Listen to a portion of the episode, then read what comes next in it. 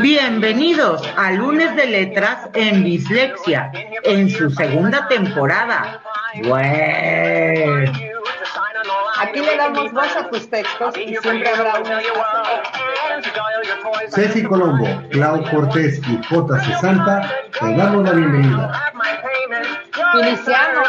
Lunes de Letras en Dislexia.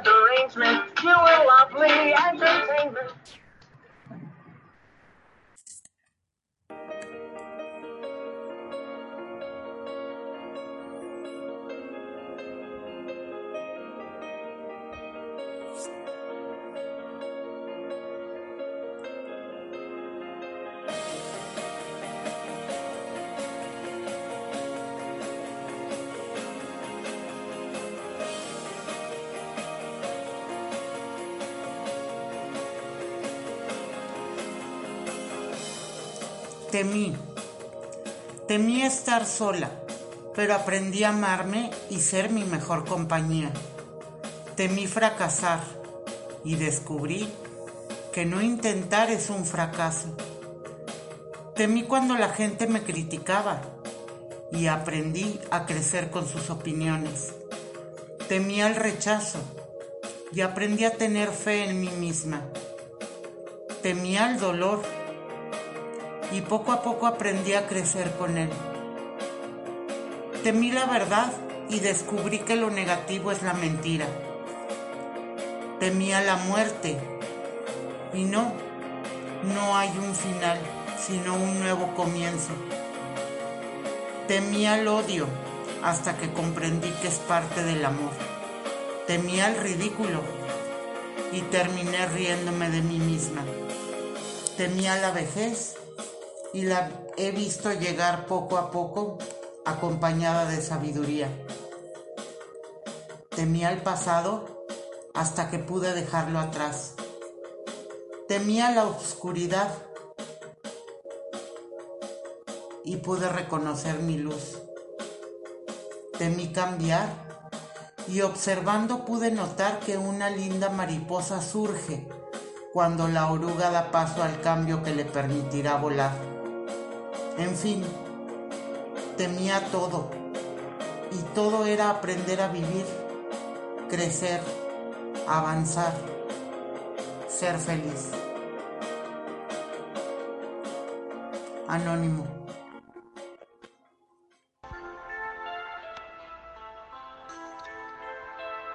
Así y ahora. Si te digo que eres mi vida, no es una forma amable de decirte que me tienes en tus manos. Es la manera que tengo de decirte sin decirlo que te pertenezco. Que mis destinos están unidos a los tuyos y que eres todo aquello por lo que respiro, por lo que vivo y por lo que soy feliz, por lo que me haces feliz. Si te digo que eres mi amor, no es solamente porque te amo, sino porque representas todo aquello que me pone una sonrisa en los labios que hace que mis ojos brillen a tu encuentro, que mi alma sonría al pensarte, al mirarte, al beberte de día y de noche. Veneno y antídoto a mis desvelos, olor a flores y aguijón de abeja. Si te digo que eres mi todo, es porque eres mi alfa y mi omega, mi principio y mi fin, mi noche, mi día, mi azúcar y mi sal. Eres por quien lucho a pesar de tenerte, a pesar de ser mi todo, aunque eres esencia y perfume, que eres la fuente de vida, que eres una cuna y sepulcro, que eres un todo sin pedirte nada. Si te digo que eres mi cielo, no es por ser inalcanzable.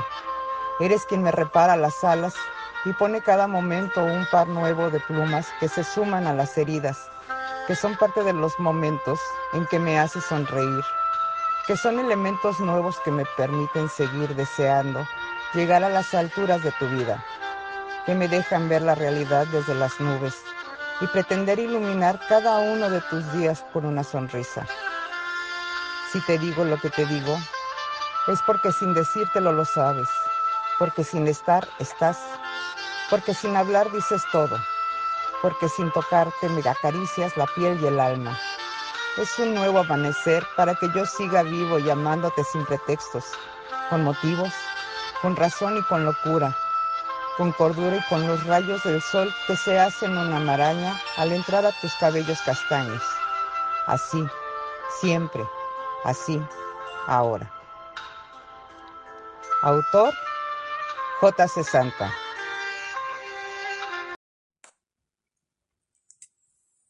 ¿Quieres que te encienda el ventilador? Su voz sonó suave, aunque en mis oídos fue un disparo a mitad de la noche. Su breve pijama de seda pareció crujir, como si se quebraran unas maderas dentro de mi cabeza. No, déjalo. Traté de sonar tranquilo, pero solamente sentí que su cabeza se alejó de mí después de que lo hizo su cuerpo. El aire acondicionado central se descompuso y ni hablar. No hubo manera de mandarlo reparar porque eso no era parte del trato. Ni modo. Aguantar unos días y ver que los ventiladores que colocamos por sugerencia de ella hicieran su trabajo. La primera noche fue difícil, no lo niego, sobre todo por las temperaturas próximas a los 40 grados centígrados. El ventilador de techo parecía una aspa de helicóptero extremadamente ruidosa y sí, lograba refrescar en algo. Las ventanas abiertas permitieron que corriera un poco más el aire fresco, pero también los moscos fueron invitados a entrar y a dejarme lleno de ronchas y de comezón. De nada sirvieron los repelentes, las citronelas, los mosquiteros. Sin exagerar, era de pies a cabeza yo un manjar para los insectos hematófagos del clima tropical.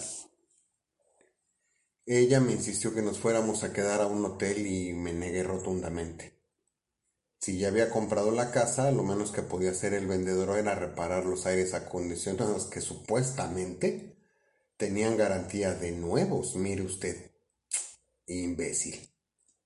No contestaba el teléfono ni los mensajes y en la constructora se negaron a repararlo hasta que hablara yo con el vendedor.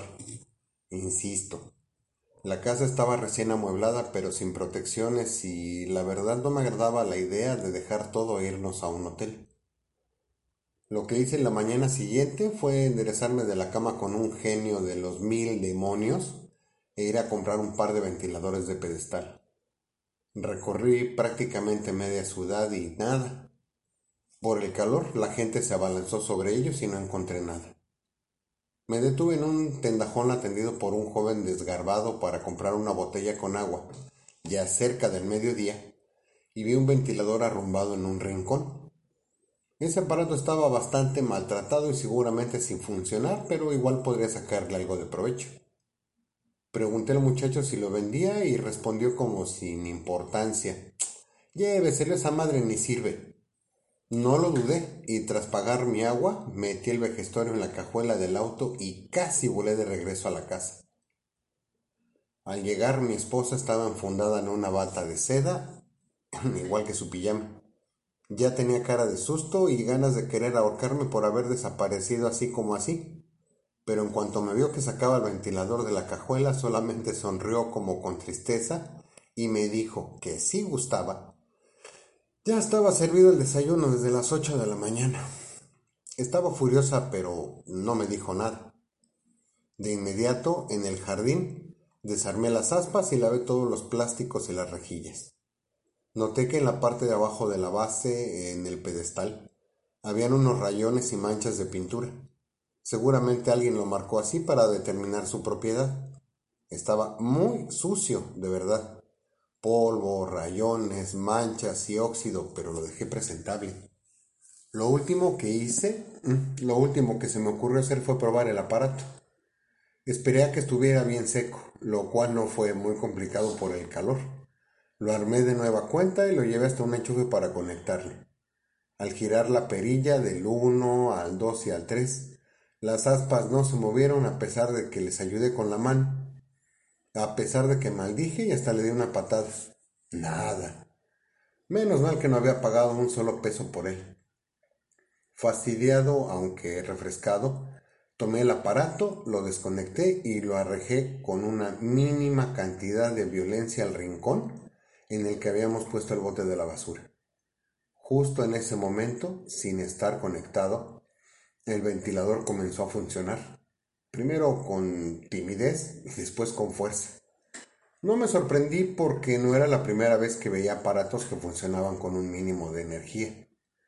Ya fuera por el mismo airecillo que soplaba o por la electricidad que se había almacenado de alguna manera, el ventilador funcionó, así que sin más, con los pies mojados, lo llevé de inmediato a la recámara y lo puse del lado de mi cama, a la derecha. Lo volví a conectar y funcionó. Poco a poco, pero funcionó. Llamó mucho mi atención ver que ese aparato no hacía ruido y que el aire que despedía era de verdad frío. Feliz me senté en la orilla de la cama para cambiarme los zapatos y sentí una especie de caricia fría en mis mejillas, en mi cuello, pero no hice mucho caso. Me quedé sentado ahí con los zapatos en la mano, disfrutando el aire frío hasta que recordé que el desayuno estaba servido desde temprano y seguramente pues no estaba tan frío con ese calor intenso que se sentía en el ambiente. No me calcé y así bajé a desayunar. Mi café estaba tibio, mis chilaquiles también, así que no me tomé la molestia de ponerlos en el horno de microondas siquiera unos segundos. Terminé mi desayuno y no, no busqué a mi esposa, quien seguramente estaba en alguna parte haciendo cualquier cosa. Puse los trastes sucios en el fregadero y subí de nuevo a la recámara para ponerme los zapatos y encontré a mi esposa recostada sobre la cama. Ya el ventilador estaba enfrente de ella. Envidioso, me dijo con una sonrisa casi sensual. No me dijiste que esto funcionaba de maravilla. Estabas tan concentrado disfrutando el aire que ni cuenta te diste que me acosté. Me sentí mal, casi avergonzado por haber puesto el ventilador deliberadamente de mi lado, sin haber preguntado siquiera si estaba bien ese lugar, y más aún por haberla ignorado. Sonreí, me senté a su lado en la cama, me puse los zapatos y le di un beso, dejándola abandonada al placer del aire frío. Se nos olvidó que salí sin avisar, que llegué tarde con un vejestorio y que ella desayunó sola gracias al ventilador. El día pasó sin más hasta que por la noche nos fuimos a dormir. Ya no hubo necesidad de mantener abiertas las ventanas, aunque sí me puso repelente, por aquello de los insectos que se escondieran por ahí. La recámara estaba fresca, sencillamente deliciosa, y ese aire, de alguna manera, me hizo voltear a donde mi esposa revisaba su teléfono para hacerle el amor de una manera casi salvaje, después de haberle arrancado el pijama. Debo confesar que ella al principio estaba desconcertada y un rato después su sonrisa era satisfactoria y me dejó exhausto pero tranquilo. Nos abrazamos así, desnudos, y dormimos entregados al placer adicional del aire del ventilador, ignorando el ventilador del techo. Al despertar, encontré el aparato del lado izquierdo de la cama, donde dormía mi esposa. Su cabellera enmarañada y su sonrisa me hicieron desistir de despertarla. Así que me di un baño y bajé a la cocina para preparar el desayuno. Buenos días, guapo salvaje, me dijo ella, enredada en una toalla, parada en el quicio de la puerta de la cocina mientras yo picaba fruta. Se acercó a la mesa y se sirvió una taza de café antes de darme un beso travieso, fugaz, en la mejilla rozando mi brazo con sus pechos. ¡Qué bárbaro! Ni en nuestra noche de bodas. Y sonrió mordiéndose los labios. ¿Dormiste bien? Yo solamente sonreía sentí, concentrado en vaciar el yogur griego sobre la fruta. La verdad es que no recordaba nada que no fuera haberle hecho el amor como siempre. No entendí aquello de salvaje, pero no dije nada. Desayunamos jugueteando ella con sus pies desnudos sobre mis piernas, sonriendo coqueta. No me apena decirlo, pero ella logró que mi libido se desbordara, así que la cargué en vilo y la llevé a la recámara nuevamente. El ventilador estaba encendido y casi le arranqué la bata y la pijama para nuevamente poseerla. Ella estaba fascinada porque, a su decir, jamás le había hecho el amor de esa manera tan poco convencional tan, tan salvaje. Nos bañamos ambos y salimos a pasear hechos un cascabel, disfrutando de esos momentos tan placenteros. Comimos en la calle y al regresar a casa solamente esperábamos el momento de irnos a acostar. Coloqué de nueva cuenta el ventilador al frente, a los pies de la cama, y tumbé otra vez a mi esposa para hacerle el amor. Quizá fue breve, quizá no, no lo sé, porque me quedé dormido pegado a ella de espaldas, acariciando sus pechos. Según yo, acababa de cerrar los ojos cuando sentí una suave brisa que llegaba del lado derecho de la cama y esa caricia fría estaba en mi rostro, en mi pecho, y me, me, asombró que ella en un instante se hubiera levantado de la cama para poner el ventilador de su lado. Dormía, y su respiración la sentí bajo mis manos. Solamente besé su nuca y sentí que nuevamente el deseo me hacía su presa. La poseía así, de espaldas, sin más. Ella despertó y antes de que dijera nada, tapé su boca con una mano ayudándome con la otra para jalar sus caderas hacia mí. Un largo orgasmo nos dejó tendidos de nuevo en la cama. Me asustas, Fernando, dijo ella, entrando a la regadera al amanecer. Me asustas, pero me gusta. Sonreí complacido sabiendo que le estaba demostrando todo mi amor y todo mi deseo cada noche. Al salir de la ducha, noté que ella tenía una marca sobre su cara. Era mi mano como si lo hubiera bofeteado. Así tenía los dedos marcados y me asusté un poco. Ella lo notó y sonrió. Al fin que no vamos a salir, amor, dijo, al poner una playera ligera sobre sus pechos desnudos, como para seguirme incitando a poseerla. Con sus manos sacudió su cabello, provocando que sus pechos se movieran bajo la tela, provocando su excitación que era muy notable. Ese día nos quedamos en casa a ver películas y ella se pasó todo el tiempo en mi regazo, como una niña pequeña y yo. Simplemente acariciaba su cabello desparpajado y su espalda, sus caderas. Cada vez que ella se levantaba para lo que fuera, su cuerpo era una incitación, una invitación a hacerle el amor. Fuimos a la cama cansados de no hacer nada y como por arte de magia, Ambos nos quedamos dormidos, abrazados. Recuerdo que no encendí el ventilador, de verdad que lo recuerdo, aunque comencé a sentir entre sueños el frío del aire que prodigaba el aparato. Sentí que la brisa acariciaba mis orejas y por primera vez escuché como si me dijera algo. Creyendo que era mi esposa, le pregunté si me había llamado y no, ni siquiera se movió. Estaba dormida y solamente con la parte inferior de la pijama puesta. La parte superior estaba junto al ventilador. Sentirla desnuda de la cintura para arriba provocó mi excitación y, al momento de tratar de bajar el diminuto pantaloncillo, una voz me sonó dentro de mí, fuerte. No, así no. Ignoro si había sido ella o lo había imaginado, pero de cualquier manera desistí y volví a quedarme dormido. Al despertar ella no estaba en la cama. Me puse un pantaloncillo corto y bajé a buscarla a la cocina. Y la encontré con una taza de café frente a ella, sobre la mesa, con un cigarrillo en la mano izquierda y con la cabeza recargada en la derecha, el codo sobre la mesa. Apenas levantó la mirada al verme entrar, todo sonrisas. Parecía que había llorado toda la noche o que no había dormido, de tan rojos que tenía los ojos. Me acerqué a besarla, a darle los buenos días y ella me rechazó ligeramente. ¿Por qué, Fernando? Mi sonrisa se congeló antes de hacerse una mueca de desconcierto. ¿Por qué me apretaste el cuello? Parecía que me querías ahorcar. No supe qué decir, pues seguramente estaba bromeando. Al menos eso creí, hasta que vi sobre su cuello unas marcas rojizas, unos dedos que irritaron la piel de su cuello. No pasa nada, de hecho, hasta puedo decir que me gustó, pero al menos despiértame, carajo. Al menos avísame para decirte si quiero que me asfixies o no. Todo el día lo pasé mal tratando de recordar en qué momento quise ahorcarla, si siquiera le hice el amor, tratando de entender qué había sucedido esa noche en la recámara. Estuvimos, mm, digamos, alejados. Yo muy confundido por lo sucedido realmente confuso y sin entender nada. El silencio fue muy incómodo hasta que lo rompí justo antes de terminar de comer.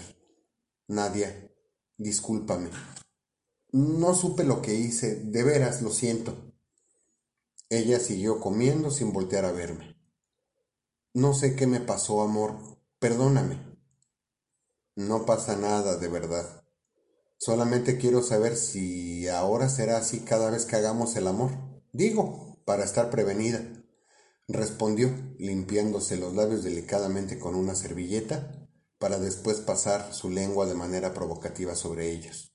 Sonrió. No pude menos que tomar su mano y darle las gracias. Esa noche, como defensa, ella se puso una pijama ligera pero larga, matapasiones, como se dice, a pesar del calor que hacía, a pesar de tener encendido el ventilador. Se dio la vuelta y durmió. Yo no, no pude dormir, pensando en lo que había sucedido en la noche anterior. No era la mejor manera de pasar nuestras vacaciones y ese suceso me estaba volviendo loco. No sentí nada raro ni siquiera cuando me quedé dormido ya cerca del amanecer.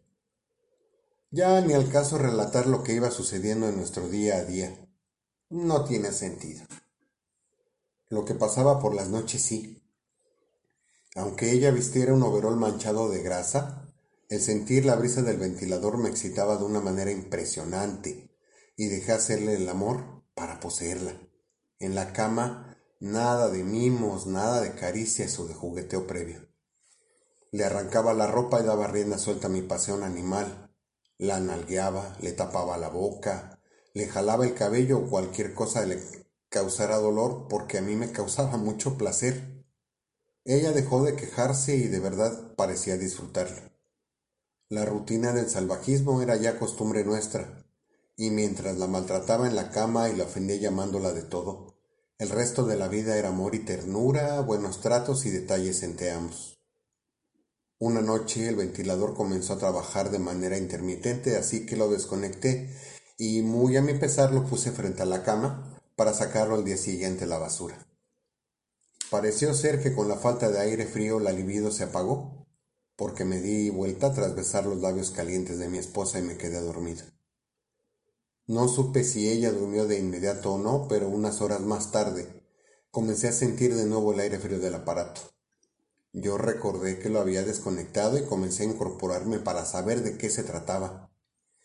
Abrí los ojos y encontré a mi esposa, completamente desnuda sobre la cama, masturbándose de una manera frenética y hasta salvaje, con los ojos en blanco y las piernas bien abiertas.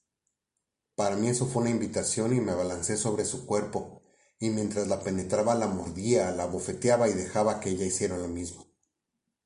En ese momento mis manos ya estaban rodeando su cuello y apretándolo, y con la tenue luz de la lámpara de noche pude ver los ojos de ella pasando del blanco placer al rojo desesperación, porque yo poco a poco apretaba cada vez con más fuerza, con más ganas, dejando caer mi peso sobre su frágil cuerpo comenzó a manotear, a tratar de gritar, de defenderse, pero yo estaba poseído poseyéndola y no me importó nada y seguí imprimiendo fuerza. Dejó de moverse en el momento justo en que yo gozaba de un largo orgasmo que me erizó la piel y que me hizo gritar de lujuria. Me dejé caer sobre ella. No sé cuánto tiempo pasó hasta que reaccioné, dándome cuenta que ella no se movía, que su piel estaba extrañamente fría. La llamé por su nombre, la moví, le grité y no reaccionó. Hasta entonces noté las huellas de mis manos en su cuello que le dejaron una marca amoratada y una mirada de sorpresa, de asombro, de miedo, de todo junto. Apenas me repuse sentí el aire fresco del ventilador que estaba funcionando sin estar conectado siquiera. Muerto de miedo o de enojo, no sé.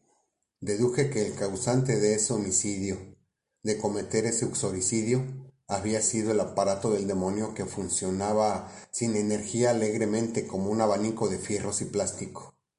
Desesperado abrí la ventana para arrojarlo por ahí mientras pensaba qué más hacer si llamar a la policía, si huir, si hablar con alguien. Lo tomé y parecía que el ventilador se resistía a moverse de su sitio porque pesaba más que un bulto. Cuando logré levantarlo, volteé hacia la cama y vi a mi esposa desnuda, muerta, y mi desesperación se convirtió en odio a aquel aparato. Lo levanté con todas mis fuerzas y lo arrojé lo más lejos que pude.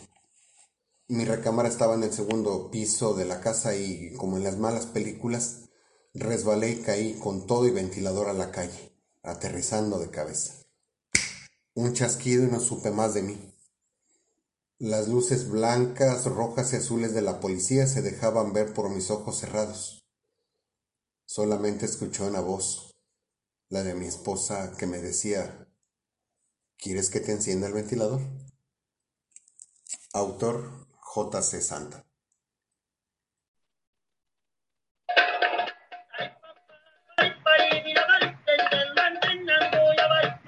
Muchas gracias por acompañarnos en una emisión más de Bislexia.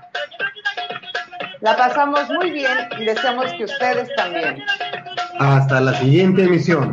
Nos despedimos de ustedes. Ceci Colombo. Claudia Cortés. Y JC Santa porque juntos siempre es mejor. Bye. Bye.